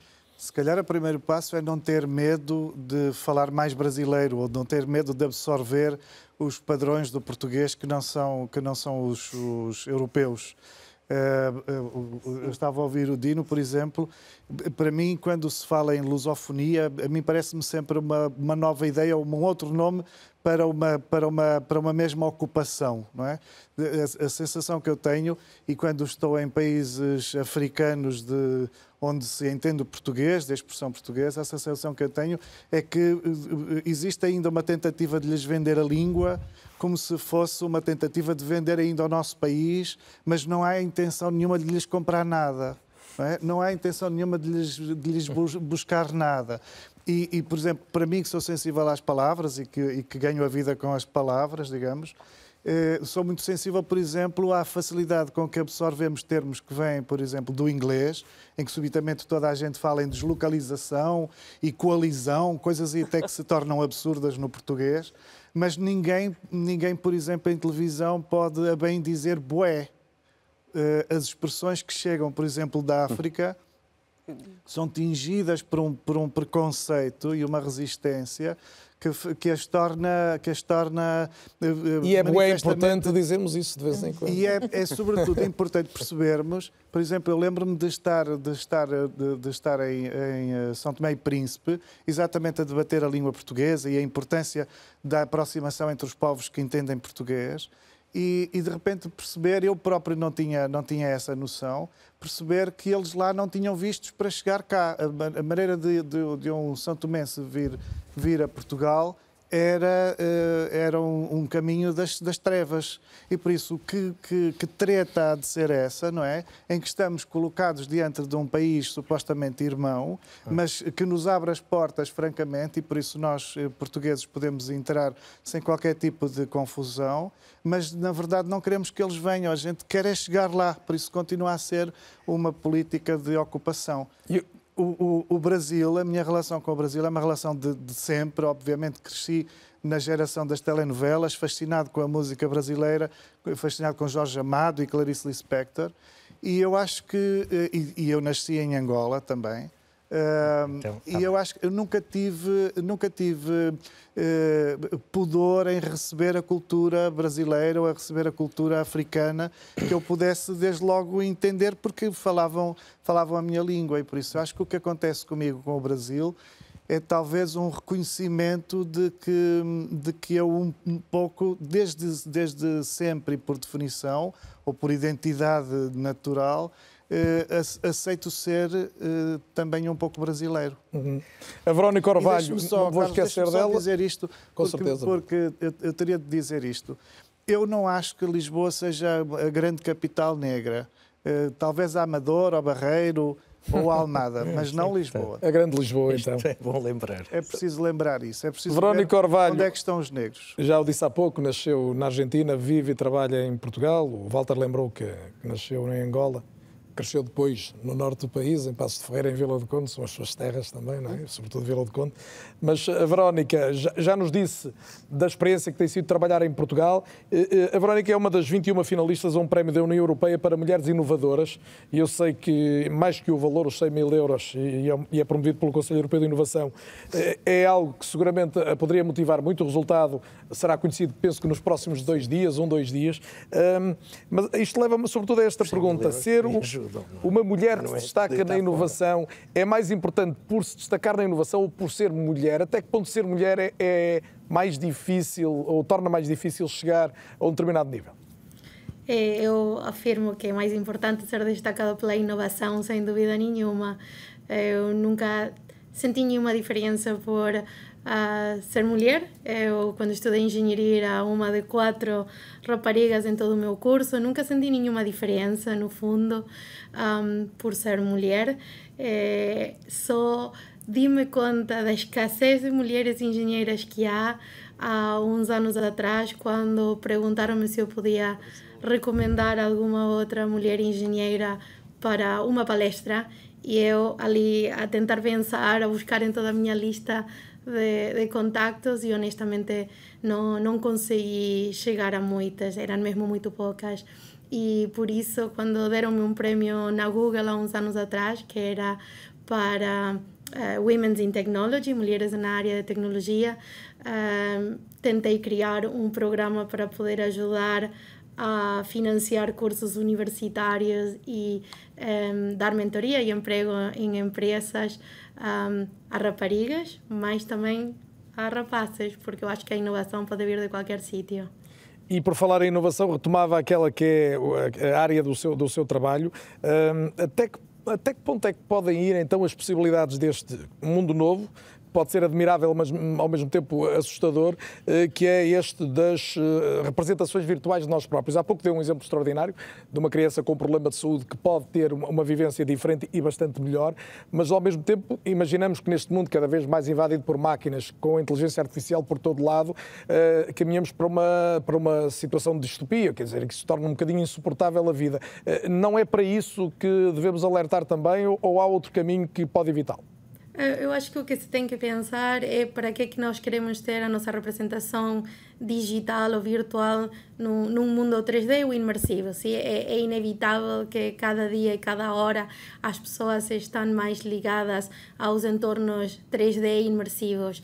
E então a pergunta que nós queremos temos que fazer é como nós queremos desenvolver a nossa identidade neste mundo virtual. Sim, vai haver pessoas que vão querer optar por ser eh, personagens mais cartoons ou fictícios, mas há uma realidade que é impossível eh, evitar, que é nós conseguimos ter responsabilidade sobre nós próprios, sobre as nossas ações, quando nós conseguimos ver a nossa, a nossa própria imagem. E é aquilo que eu há muitos anos comecei a investigar e a desenvolver, que é como nós conseguimos criar um novo modelo de interação neste mundo 3D, sim, que é uma extensão nossa e que nós conseguimos, no fundo, desenvolver uma comunicação mais humana, sim, para poder desenvolver empatia, conseguir ser mais autênticos, conseguir no fundo ajudar as marcas a criar conexões mais verdadeiras, sim, e, e claro, isso pode eh, desvelar imensos temas na área da ética, não sei se queremos tocar em esse tema agora. Já não sim. temos tempo para isso, mas, mas é verdade que levanta uma série de interrogações e a minha pergunta também tem a ver com isso. Nós estamos a chegar à reta final e eu pedi a todos um, um último olhar, que terá que ser mesmo muito breve de cada um, sobre, no fundo, o que é que levamos daqui desta, desta conversa, o que é que retiramos, ou se quiserem, o que é que ainda não disseram e que julgam que é relevante dizer. Um, Verónica, e começava por si esta, esta ronda final em 30 segundos, não consigo prometer mais, eu depois sou ligeiramente tolerante se resvalarem em 10 ou 15. Uh, eh, o que é que guarda desta conversa esta noite de mais importante ou o que é que ainda não disse? E gostava de dizer. O que eu adorava dizer era uh, acreditemos em quem nós somos, porque o mundo digital está aqui, todos estão a falar do metaverse e o mais importante é o impacto que nós conseguimos fazer com as nossas ações e uh, o mundo virtual é, abre, é uma janela para imensa quantidade de oportunidades.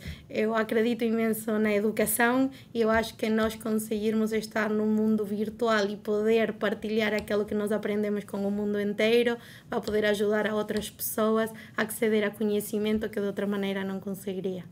Muito bem, muito obrigado. É. António Portela, o que é que guarda desta noite ou o que é que ainda era importante ficar? Eu, eu, eu, eu, ia pegar na questão aqui do erro, porque eu acho que é uma questão, é uma questão fundamental. Um, eu, eu há bocadinho dizia que nós, nós, nós temos que fazer as nossas empresas crescerem.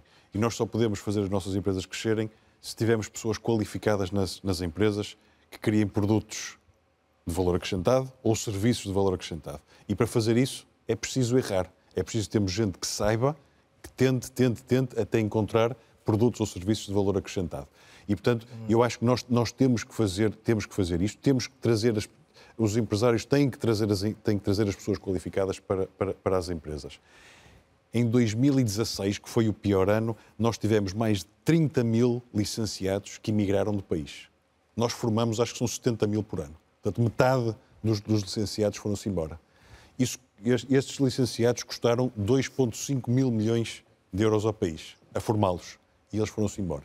Nós temos que ser capazes de apostar nas empresas e trazer esta gente cá para dentro. Senão não vamos criar valor e não vamos dobrar aquilo que é a nossa riqueza. Álvaro Beleza, o mesmo desafio. Qual é a palavra que me lembro? Yes, we can. Do Obama. É, eu acho que nós podemos. Querer é poder. E acho que aquilo que eu ouvi aqui hoje, especialmente dos mais novos, é que há que ter esperança. Portugal vai, vai ser melhor e só não vamos dobrar o PIB e atingir a Irlanda se não quisermos. Em 20 anos? Em 20 anos. Porque é o prazo razoável e economicamente possível. Carrilho da Graça. Uh, Eu sinto-me um pouco ultrapassado por esta questão das empresas e das grandes empresas e da, eh, desta tendência para a economia e o crescimento se basear em grandes empresas. Sinceramente, não, não estou muito nessa, nessa onda e nem me parece que a tendência seja essa. Acho que eh, nós, felizmente, tendemos para a possibilidade de criar pequenas empresas com uma capacidade de atingir o mundo de uma forma extraordinária. Acho que não é uma questão de quantidade. Nós não podemos continuar a pensar que se não tivermos 250 trabalhadores não conseguimos chegar a lado nenhum. Não, conseguimos. Os trabalhadores são uma espécie de segunda natureza da vida das pessoas e acho que nós podemos tender a ultrapassar essa, essa dificuldade. E quando eu falava de arquitetura como equilíbrio, eh, o que poderia eh, referir é que a possibilidade de criar um espaço comum equilibrado dentro do nosso país, que é extraordinário, eh, pode ser um ponto de partida para estas experiências não tão coletivas, quando o coletivo significa que há uns que pensam e outros que executam o que é que seja. Joana Barrios. Hum, acima de tudo, eu acho que é importante que o coletivo hum, acredite na possibilidade de criar mais, uh, na possibilidade de falhar, na possibilidade de criar mobilidade e de combater, acima de tudo, as assimetrias, porque hum, as assimetrias sociais e económicas em todos os setores de atividade, mas acima de tudo nos setores uh, que eu e o Dino acabamos por representar e o arquiteto também, ou seja, e o Walter, peço desculpa, uh, tudo aquilo que tem a ver com, com arte, arte, com, com cultura uh, precisa efetivamente de, desse espaço e dessa mobilidade e precisa, acima de tudo, da criação de uma rede de segurança. Tem de haver segurança para se poderem fazer uh, espetáculos. Para que, se criar, desde logo. Que não vão ser um sucesso, Sim. tem de se ter possibilidade de se escrever um livro que não é um best-seller, tem de se ter possibilidade de fazer tudo isso uh, e não... aceitar isso tudo. Eu também. Já, estou, eu já quase sem tempo nenhum. Não tenho mais 30 segundos. Uh, Maria Manuel Mota. Muito bem. Eu acho que o que para mim fica daqui e é se nós queremos mudar este paradigma, que é nós acharmos que estamos num sítio maravilhoso, mas não saímos da cepa torta, para, usar a palavra certa, ok? Eu acho que nós temos que criar às tantas um deste momento que o, o João uh, Marecos mencionou, que é esta capacidade, às vezes, que os portugueses têm de um entusiasmo global. E ele mencionou o Euro 24 com as bandeirinhas, agora a vacinação de que toda a gente vai. E às tantas é isto que temos que criar. É esta capacidade de nos mobilizarmos globalmente globalmente como, como, digamos, uma equipa, com a diversidade toda, para que, com um sonho muito ambicioso, e, e construirmos todos em conjunto para esse eh, sonho.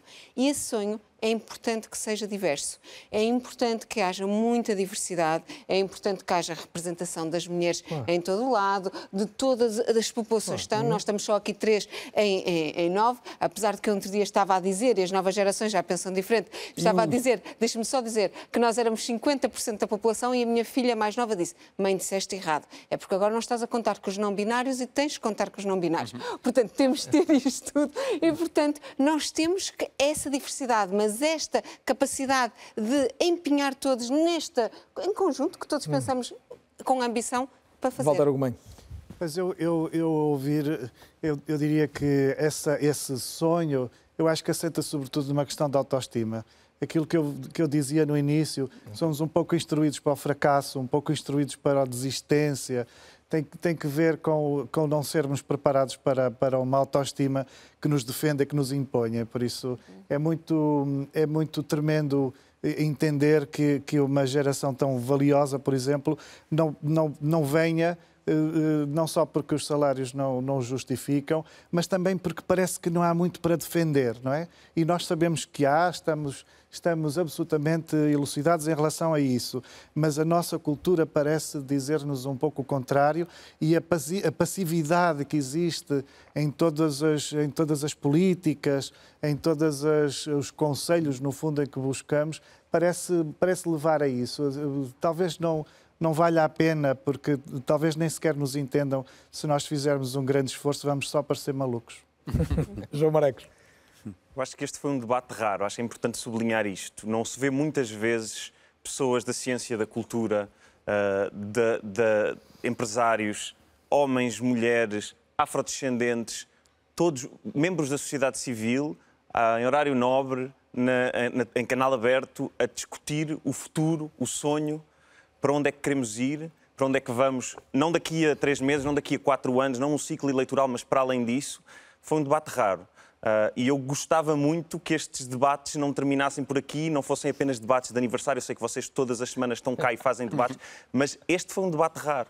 Eu acho que é importante sublinhar isso e dar os parabéns um, porque precisamos de mais, precisamos de mais, mais mistura, mistura de gente a discutir o futuro e o sonho. E precisamos que mais gente também aceite estar neste mais tipo de debates, que não é fácil. E eu quero agradecer-vos sinceramente por isso, o facto de se terem disponibilizado. São todos hum, pessoas notáveis nas vossas atividades, não é elogio gratuito. Temos aqui gente altamente premiada nas suas áreas de atividade. Eu não enunciei todos os prémios, era impossível, desde logo Carrilho da Graça, da Maria Manuel Mota, do Walter, também do Dino, enfim, são pessoas, mas todos vocês são de facto pessoas com, com um trajeto eh, fantástico e, e, e, o contributo foi muito bom, mas o mais relevante é o, o ter aceitado estar aqui, porque não é fácil muitas vezes trazer gente à televisão. Eu ouvi uma entrevista do Walter há dias a dizer isso, esta coisa de às vezes ser da literatura, parece que obriga a estar nas elites e, e não tocar com o resto do país. E é muito importante que as pessoas aceitem estar uh, junto com os outros. E por isso foi um, um privilégio, literalmente, tê-los a todos a cruzar estas conversas, os vossos pensamentos esta noite. Não me esqueci dos segundos finais do Dino Santiago, com a nota prévia de que eu vou obrigar a RTP provavelmente ao pagamento de uma multa, mas o programa está a correr bem, portanto são mais dois ou três minutos, porque Dino é um minuto a falar e depois mais um bocadinho uh, numa outra especialidade que o faz mais conhecido. Não, não vou precisar de um minuto para, para falar. Para já, só concordar com o nosso Walter, porque realmente Lisboa não é tão africana quanto a Amadora, a Almada, um, a linha de Sintra, e realmente, mas por reclamar desse direito, uh, ela merece ser mais crioula ainda e tributo a, esse, a, a, esta, a, este, a este nosso momento vai um momento assim então à capela. Vai à capela ter um cantor como o Dino, a esta hora da noite, a cantar à capela é mesmo muita generosidade. Não, mas, mas a, mensagem, a mensagem é um belo é final. Só agradecer antes disso, Dino, porque eu acho que sim, depois sim. de ouvirmos o Dino já não vale a pena dizer mais nada. Tranquilo. Muito obrigado pela atenção que nos dispensou. Muito obrigado ao Museu Nacional dos Costos. Foi fantástico estar neste espaço extraordinário e com esta riqueza, como disse, marca a história do país, a história do automóvel, a história da própria arte, porque muitos destes carros são absolutamente obras de arte geniais. Agradecer a todos os presentes e, e, não podia haver melhor final. Isto é do, deste disco do, do Badiou, É, é sim, senhor. Que é uma homenagem também a um povo sofrido, não é? A um povo bastante sofrido, porque lá está, a própria origem do povo Badiou vem da, da, da corte portuguesa na altura de, de, de, dos chamados descobrimentos, em que levam pessoas escravizadas da, da zona da Gâmbia e do, e do Senegal e, e, e, aos, e aos primeiros que conseguiram fugir para o interior de Santiago foram chamados de vadios, com o sotaque do norte de Portugal, badios, e no século XX o, os santiaguenses apropriaram-se dessa Boa noite, obrigado a todos. E a canção qual é, Dino? Qual é a canção? Aqui toda a gente sente. Terra não é só o lugar onde se nasceu, é também o chão que trazemos na mente. Aqui toda a gente é parente. Mesmo quando se nasceu de outro ventre, chamamos mãe ao mesmo continente. Nas curvas do bairro, nem todo Tuga é luso. Nas curvas do bairro, nem todas as esquinas são vanglória. Nas curvas do bairro, acena ao corpo negro com quem cruzo. Nossos corpos também são pátria. Fantástico, Dino. Obrigado a todos, boa noite. Até para a semana.